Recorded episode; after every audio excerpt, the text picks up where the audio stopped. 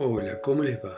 Esto es Lecturas desde Santa María de los Buenos Aires, esta ciudad acá, acá abajo, en este continente patas para arriba.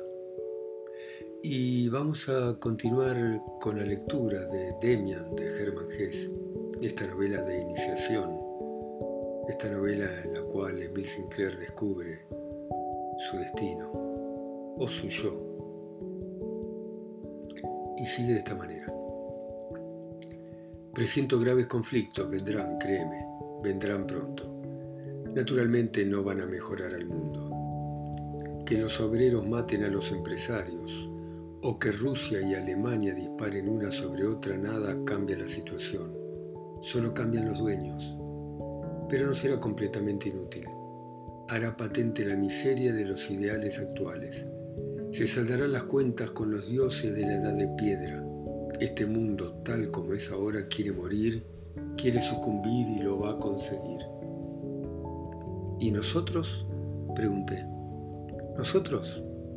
Bueno, también tengamos que morir con él. También nos puede matar. Solo que con eso no van a terminar con nosotros. En torno a lo que quede de nosotros o en torno a los que sobrevivan entre nosotros agrupará la voluntad del futuro y se mostrará la voluntad de la humanidad, que nuestra Europa ahogó con su feria de técnica y ciencia. Entonces se demostrará que la voluntad de la humanidad no se identifica nunca en ningún lado con las sociedades actuales, los estados, las naciones, las asociaciones y las iglesias, porque lo que la naturaleza quiere hacer del hombre está escrito en cada individuo, en vos y en mí. Estaba escrito en Jesús y está escrito en Nietzsche.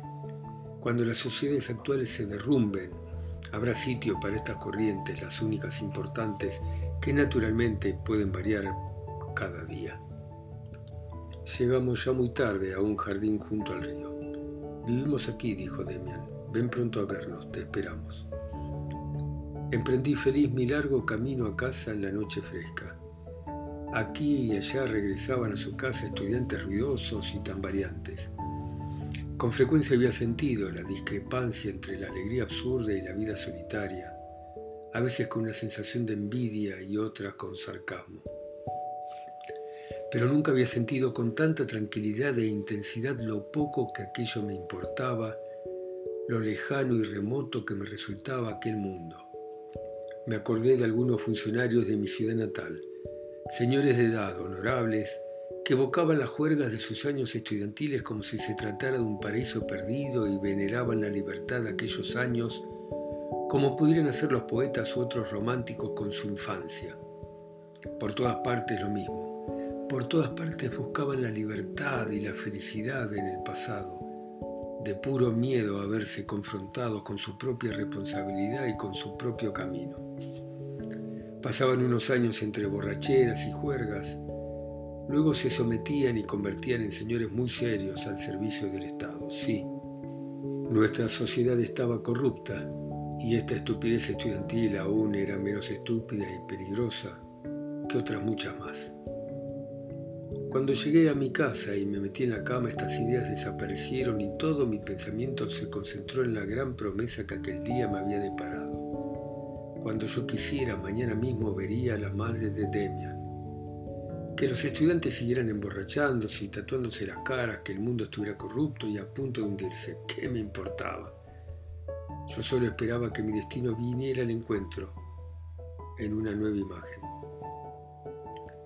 Dormí profundamente hasta muy entrada la mañana. El nuevo día amaneció para mí como uno de esos días festivos y solemnes que no había vivido yo desde las navidades en la infancia. Estaba lleno de profunda intranquilidad pero sin ningún miedo. Había comenzado un día muy importante para mí y veía y sentía el mundo que me rodeaba como transformado, expectante, lleno de ideas y festivo. Hasta la lluvia suave de otoño era bella, silenciosa y festiva, llena de música serena y alegre. Por primera vez en mi vida, el mundo exterior coincidía perfectamente con mi mundo interno. Cuando esto sucede fiesta para el alma y merece la pena vivir. Ninguna casa, ningún escaparate, ningún rostro en la calle me molestaba. Todo era como tenía que ser, pero sin el aspecto vacío de lo cotidiano y acostumbrado. Era naturaleza expectante, preparada respetuosamente para recibir el destino. Así había visto yo de niño el mundo en las mañanas de las grandes fiestas en Navidad y en Pascua. No creía que el mundo pudiera ser aún tan hermoso. Me había acostumbrado a vivir replegado en mí mismo y me había hecho la idea de que había perdido el sentido por lo que pasaba afuera, de que la pérdida de los colores luminosos estaba inevitablemente unida a la pérdida de la infancia y que había que pagar la libertad y madurez del alma con la renuncia a ese suave esplendor. Ahora descubrí emocionado que todo aquello había estado solo tapado y oscurecido y que era posible también como hombre libre que ha renunciado a la felicidad de la infancia, ver brillar al mundo y disfrutar de la visión infantil. Llegó el momento en que me encontré de nuevo ante el jardín en cuya puerta me había despedido de Max Demian la noche anterior. Detrás de los altos y grises árboles estaba escondida una casita clara y acogedora. Detrás de una cristalera crecían plantas y flores y por las ventanas se distinguían paredes oscuras con cuadros y bibliotecas. La puerta se abría directamente un pequeño y cálido saloncito. Una vieja criada con delantal blanco me introdujo y me quitó el abrigo. Me dejó solo en el saloncito, miré en torno mío y enseguida me sentí trasladado a mi sueño. Arriba, en la pared de madera oscura sobre una puerta colgado en un marco negro y protegido por un cristal, un cuadro muy conocido para mí el pájaro con la cabeza amarilla de gavilán saliendo del cascarón del mundo. Emocionado permanecí inmóvil. Sentí una extraña alegría mezclada con dolor, como si en ese momento todo lo que había vivido y hecho hasta ahora volviera a mí en forma de respuesta o consumación. Como un relámpago pasó ante mis ojos una multitud de imágenes. La casa paterna con el viejo escudo de piedra sobre el portal, Demian aún un chiquillo dibujando el escudo, yo mismo también un niño bajo la nefasta influencia de mi enemigo Cromer, yo de joven en mi cuarto de colegial dibujando en mi mesa el pájaro de mis sueños, con el alma enredada en la red de sus propios hilos, y todo lo vivido hasta ese momento resonaba en mi interior, era aceptado, afirmado y aprobado. Con los ojos llenos de lágrimas contemplé mi dibujo y me encontré leyendo en mi propia alma, Bajé la mirada. Bajo el dibujo del pájaro en el marco de la puerta abierta había aparecido una mujer alta vestida de oscuro. Era ella. No fui capaz de articular ni una palabra. La hermosa y respetable dama me sonrió con un rostro que, como el de su hijo, no tenía edad e irradiaba una viva voluntad. Su mirada era la máxima realización. Su saludo significaba el retorno al hogar. En silencio le tendí las manos. Ella las tomó con manos firmes y cálidas. Usted es Sinclair. Enseguida lo he reconocido. Bienvenido. Su voz era grave y cálida. Yo la bebí como un vino dulce y levantando los ojos, los dejé descansar en sus rasgos serenos, en los negros y profundos ojos sobre la boca fresca y madura, sobre la frente aristocrática y despejada que llevaba el estigma. Qué dichoso soy, le dije y besé sus manos. Me parece haber estado toda mi vida de viaje y llegar ahora a mi patria. Ella sonrió maternal. A la patria nunca se llega, dijo amablemente. Pero cuando los caminos amigos se cruzan, todo el universo parece un momento la patria deseada. Expresaba así lo que yo había sentido en mi camino hacia ella. Su voz y también sus palabras eran muy parecidas a las de su hijo y sin embargo diferentes. Todo en ella era más maduro, más cálido y más natural. Pero lo mismo que Max nunca dio la impresión de ser un chico, tampoco ella parecía ser madre de un hijo mayor, tan joven y dulce era el resplandor de su rostro y de su pelo, tan tersa y lisa era su piel dorada, tan floreciente su boca. Se erguía ante mí más grandiosa que en mi sueño y en su proximidad era la felicidad. Su mirada era el cumplimiento de todas las promesas. Esta era, pues, la nueva imagen en la que se mostraba mi destino, no severa o desoladora, sino madura y sensual. No tomé ninguna decisión, no hice ninguna promesa, había llegado a la meta, a un mirador desde el que el camino se mostraba amplio y maravilloso, dirigido hacia países de promisión, sombreado por los árboles de la felicidad próxima, refrescado por cercanos jardines del placer. Ya podía pasarme lo que fuera, era feliz de saber que esta mujer existía en el mundo, feliz de beber su voz y respirar su proximidad, que se convirtiera en madre, amada o diosa, no importaba, con tal de que existiera, con tal de que mi camino condujera cerca del suyo. Hizo un gesto hacia mi cuadro. Nunca le ha dado a nuestro Max una alegría mayor que cuando le envió este cuadro, dijo pensativa. También a mí me alegró, lo esperábamos, y cuando llegó el cuadro supimos que estaba ya de camino hacia nosotros. Cuando usted era un niño, Sinclair vino a mi hijo un día del colegio y me dijo, hay un chico que lleva el estigma sobre la frente, tiene que ser mi amigo.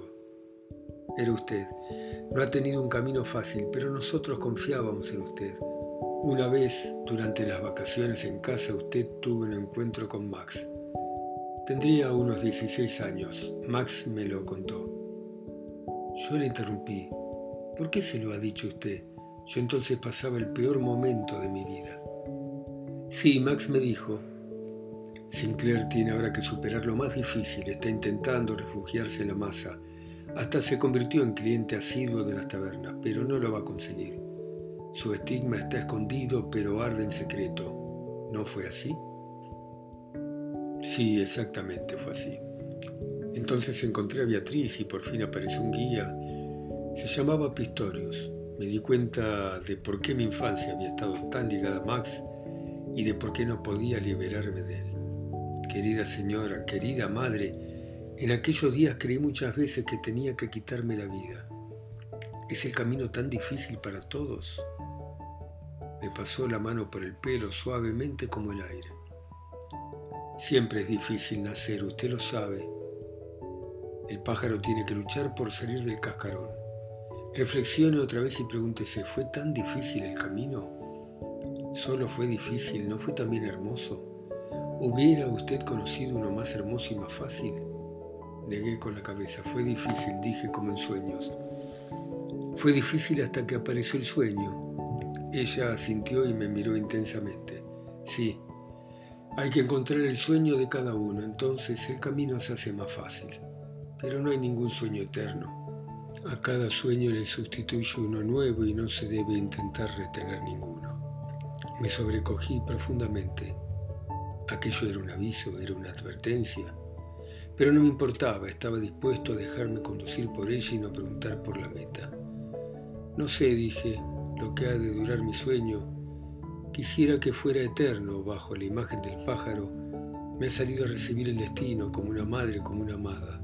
A él pertenezco y a nadie más. Mientras su sueño sea su destino, debe serle fiel, concluyó ella gravemente. Se apoderó de mí la tristeza y el deseo ardiente de morir en aquella hora mágica.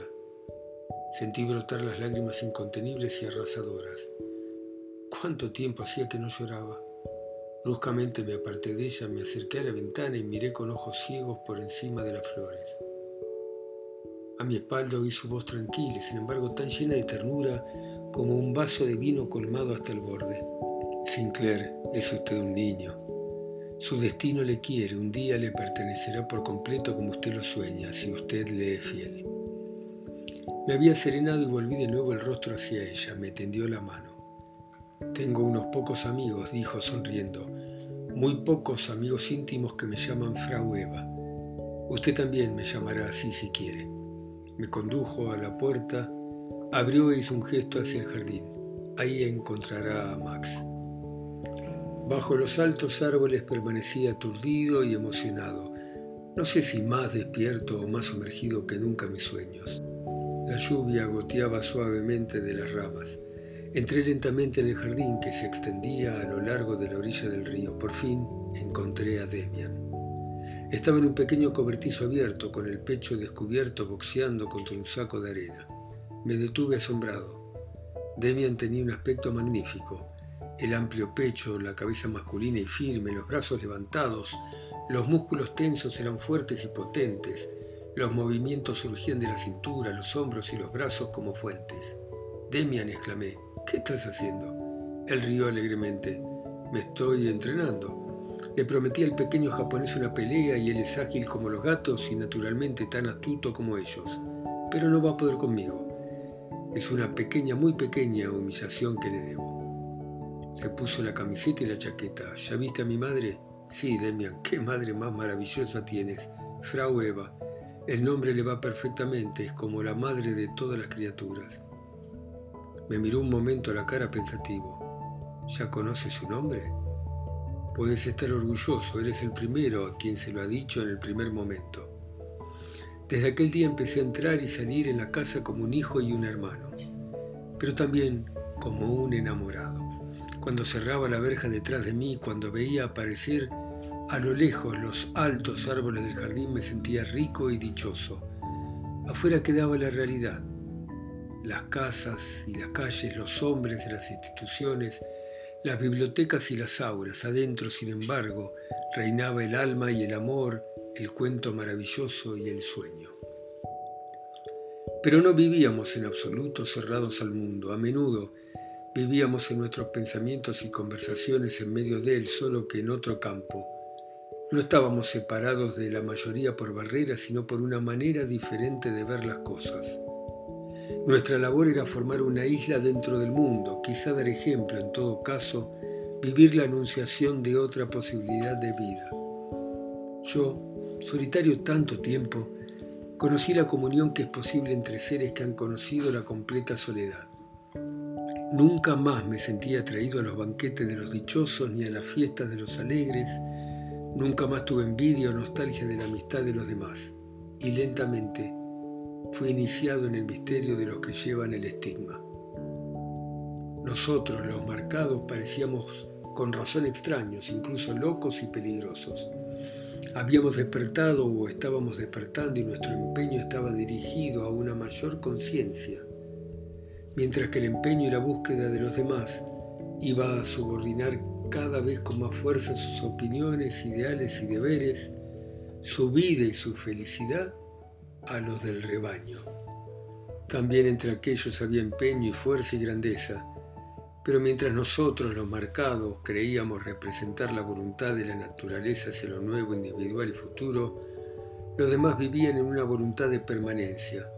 Para ellos la humanidad, a la que querían con la misma fuerza que nosotros, era algo acabado que había que conservar y proteger. Para nosotros, en cambio, la humanidad era un futuro lejano hacia el que todos nos movíamos, cuya imagen nadie conocía, cuyas leyes no estaban escritas en ninguna parte. Además de Frau Eva, Max y yo pertenecían a nuestro círculo más o menos íntimamente otros que también buscaban. Algunos iban por caminos determinados y tenían metas especiales. Entre ellos había astrólogos y cabalistas, también un discípulo de Tolstoy y toda clase de seres sensibles, tímidos y vulnerables, adeptos a nuestras sectas practicantes de ejercicios indios y vegetarianos. Con ellos no teníamos espiritualmente nada en común, excepto el respeto que cada uno tributaba al sueño vital de su semejante. Estaban más cerca de nosotros los que investigaban en el pasado el afán de la humanidad en busca de dioses y nuevos ideales. Estos traían libros, nos traducían textos antiguos, nos enseñaban reproducciones de viejos símbolos y mitos y también cómo todo el patrimonio ideal de la humanidad hasta nuestros días había consistido en sueños subconscientes, en sueños en los que la humanidad seguía tientas las intuiciones de sus posibilidades futuras. Así recorrimos el maravilloso y uniforme laberinto de dioses de la antigüedad hasta los albores del amanecer cristiano. Conocimos las confesiones de los solitarios y las transformaciones de las religiones en la transmisión de un pueblo a otro. De todo lo que fuimos reuniendo resultó una crítica de nuestro tiempo y de la Europa actual que con un esfuerzo tremendo había dado al hombre nuevas y poderosas armas, pero que había caído por fin en una profunda y estremecedora desolación del espíritu. Había ganado el mundo, pero había perdido su alma en la empresa. También había defensores y adeptos de determinadas creencias y doctrinas. Había budistas que querían convertir a Europa, discípulos de Tolstoy y de otras confesiones. Nosotros, en nuestro círculo más íntimo, escuchábamos todo y aceptábamos estas doctrinas simplemente como símbolos. Nosotros, los marcados, no debíamos preocuparnos por la estructura del porvenir. Cada confesión, cada doctrina salvadora, nos parecía de antemano muerta y sin sentido. Solo concebíamos como deber y destino el que cada cual llegara a ser el mismo, que viviera entregado tan por completo a la fuerza de la naturaleza en él activa, que el destino incierto le encontrara preparado para todo, trajera lo que trajera. Presentíamos claramente expresado no que se aproximaba ya una nueva aurora y un derrumbamiento de lo presente. Demián me decía a veces, lo que se avecina es inimaginable. El alma de Europa es un animal que ha estado atado demasiado tiempo. Cuando esté libre sus primeros movimientos no serán los más amables, pero los caminos y los rodeos carecen de importancia con tal de que salga a la luz del día la verdadera miseria del alma que ha sido negada y ha estado adormecida durante tanto y tanto tiempo. Ese será nuestro momento. Entonces nos necesitarán no como guías o nuevos legisladores, porque nosotros no viviremos las nuevas leyes, sino como seres dispuestos a seguir y acudir donde el destino nos reclame. Mira, todos los hombres son capaces de hacer lo increíble cuando están amenazados sus ideales, pero ninguno está dispuesto cuando se presenta un nuevo ideal, un nuevo movimiento de expansión quizá peligroso y misterioso.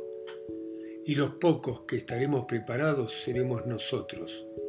Por eso estamos marcados, como estaba marcado Caín para despertar miedo y odio y sacar a la humanidad de su idílica estrechez hacia lejanías de peligro. Todos los hombres que han influido en el curso de la humanidad fueron, sin excepción, capaces y eficaces porque estaban dispuestos a aceptar el destino. Lo mismo Moisés que Buda, Napoleón o Bismarck. Nadie puede elegir la corriente a la que sirve ni el centro desde el que es gobernado. Si Bismarck hubiera comprendido a los socialdemócratas y se hubiera moldado a ellos, hubiese sido un hombre sabio, pero no un hombre del destino. Así pasó con Napoleón, César, Loyola, con todos. Hay que imaginarse todo esto desde un punto de vista ideológico e histórico. Cuando las transformaciones de la corteza terrestre arrojaron a los animales acuáticos a la tierra y a los animales terrestres a las aguas, fueron los ejemplares preparados a aceptar el destino los que pudieron amoldarse a lo nuevo e inesperado y salvar así su especie. No sabemos si tales ejemplares eran los que antes habían destacado como conservadores o, por el contrario, como originales y revolucionarios. Estaban preparados y por eso salvaron su especie para nuevas evoluciones. Eso es lo que sabemos. Por eso queremos estar preparados.